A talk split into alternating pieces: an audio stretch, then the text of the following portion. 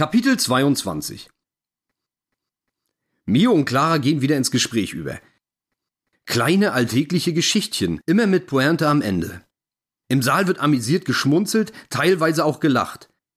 Ein Kerl im Publikum lacht allerdings so übertrieben und affektiert, dass er mir schnell auf den Sack geht und ich selbst das Lachen vergesse. Was macht der Vogel da? So lustig ist es ja nun auch nicht. Will er sich wichtig machen? Auf sich aufmerksam? Der ist ja noch armseliger als ich. Laut lachen kann ich auch. Soll ich? Ähm, nee, meine Fresse ist schon im Normalzustand eine Zumutung für alle. Das lasse ich besser. Lieber ein Schluck warmes Bier. So, die letzte Leserunde wird angekündigt.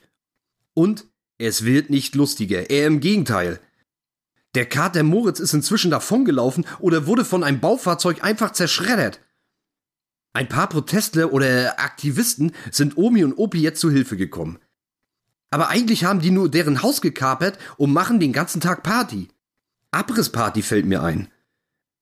Dem Opi geht es auch immer schlechter und er wird gegen seinen Willen ins Krankenhaus gebracht. Ich glaube, auch gegen seinen Willen ernährt.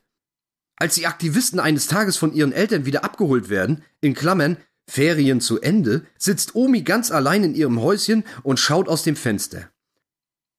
Alles ist weg. Die Nachbarn, die Tiere, die Häuser, das ganze Dorf eigentlich, der Kater Moritz, in Klammern Rest in Peace, und ihr Mann natürlich.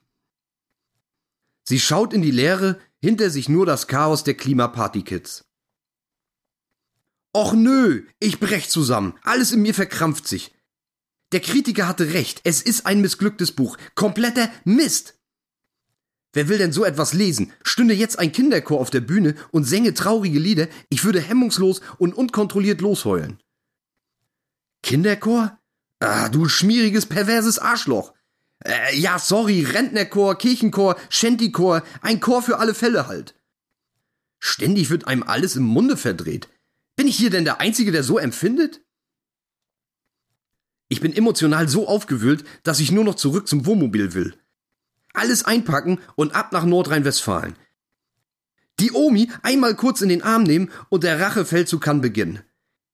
Dieses hinterfotzige CEO-Arschgesicht vom Stromkonzern werde ich aufspüren, aus der Villa Hügel vertreiben. Die volle Härte der Gesetze, also meiner Gesetze, wird der zu spüren bekommen. Der wird mich anbetteln, jedes einzelne Haus wieder aufbauen zu dürfen. Mit den Händen, versteht sich. Den Dorfplatz wird er ganz besonders schön gestalten. Da kommt nämlich der Galgen hin, sein Galgen. Bis die Geier das letzte Fitzelchen Fleisch von seinen Knochen genagt haben, wird er dort hängen, ganz genau, damit alle wissen, legt euch nicht mit Omi und Opi an. Eine neue Katze bekommen die beiden natürlich auch noch. Ähm, die habe ich im Nachbardorf geklaut. Äh, da wird anscheinend gerade äh, ja alles abgerissen. Für, für so einen komischen Tagebau. Äh, naja, deren Problem. Kann man nichts machen.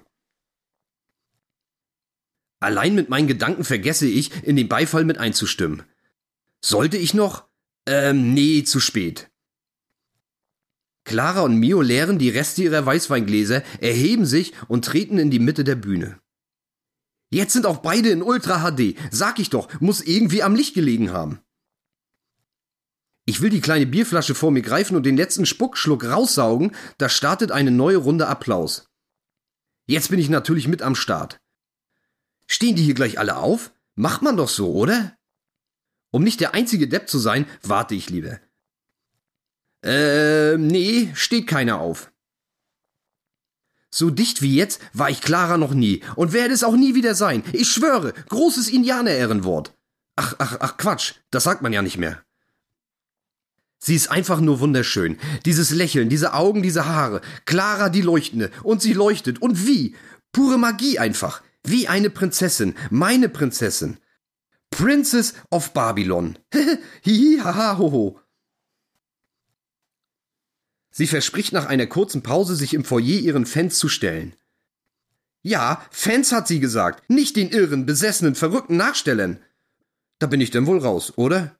Ja, zum Glück. Nun aber der letzte Schluck Bier. Wehmütig schaue ich den Protagonistinnen hinterher, wie sie links die Treppe nehmen und im Nirgendwo verschwinden. Vielleicht sollte ich doch ein Buch kaufen und es signieren lassen. Man weiß ja nie, wofür das mal gut sein kann. Steigt sicher im Wert mit einem Autogramm. Ganz genau. Im Saal wird es wieder hell.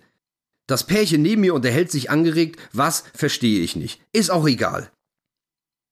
Erst einmal ab zur Toilette. Der Harndrang ist zwar aktuell kaum noch zu verspüren, aber die Rückfahrt ist lang und was raus ist, ist schließlich raus und kann mich nicht mehr belasten. Nimmt man die leere Bierflasche mit ins Foyer? Hm, keine Ahnung. Die haben hier sicher einen Reinigungsdienst, oder?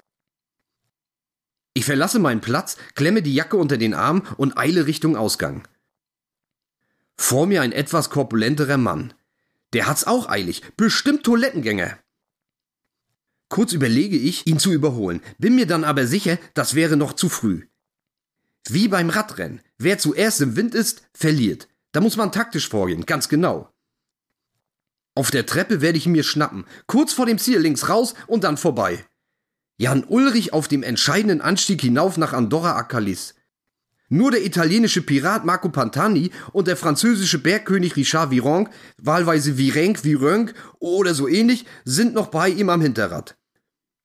Aber keine Chance. Ulle fährt sie alle in Grund und Boden. Ulle, der Mecklenburger. Mecklenburger wie ich. Rechts neben der Saaltür steht eine inhaltlose Bierkiste. Ähm, offensichtlich für das Leergut. Also nochmal zurück? Ähm, nee, geht nicht. Ich befinde mich hier schließlich in einem Kopf-an-Kopf-Rennen mit dem Dicken da vorne. Sorry. Der Plan mit der Treppe löst sich gerade in Luft auf. Mein Vordermann ist zwar arg am Kämpfen, aber der Gang ist einfach zu schmal. Ich komme nicht vorbei, ohne ihn ordentlich anzurempeln. Der Fuchs ist ein gewiefter Taktiker. Seine rechte Hand wandert im Rhythmus der Schritte auf dem Geländer mit. Beim Umsetzen wäre zwar ganz kurz die Möglichkeit zum Überholen da, hat die Hand aber wieder festen Griff, lässt er den Oberkörper so weit nach links schaukeln, dass ich einfach nicht vorbeikomme. Ich überlege, ob ich ihn Respekt zollen soll oder abgrundtief verfluchen. Ähm, verfluchen. Die Treppe ist geschafft. Er hat gewonnen und ich gratuliere gedanklich als fairer Verlierer. Dieses Arschloch. In der Toilette ist es eng, ist es voll, da haben allen Anschein nach schon ein paar vor uns den Bergpass hier oben erreicht. Eine Ausreißergruppe bestimmt. Von Radio Tour übersehen oder bewusst verschwiegen.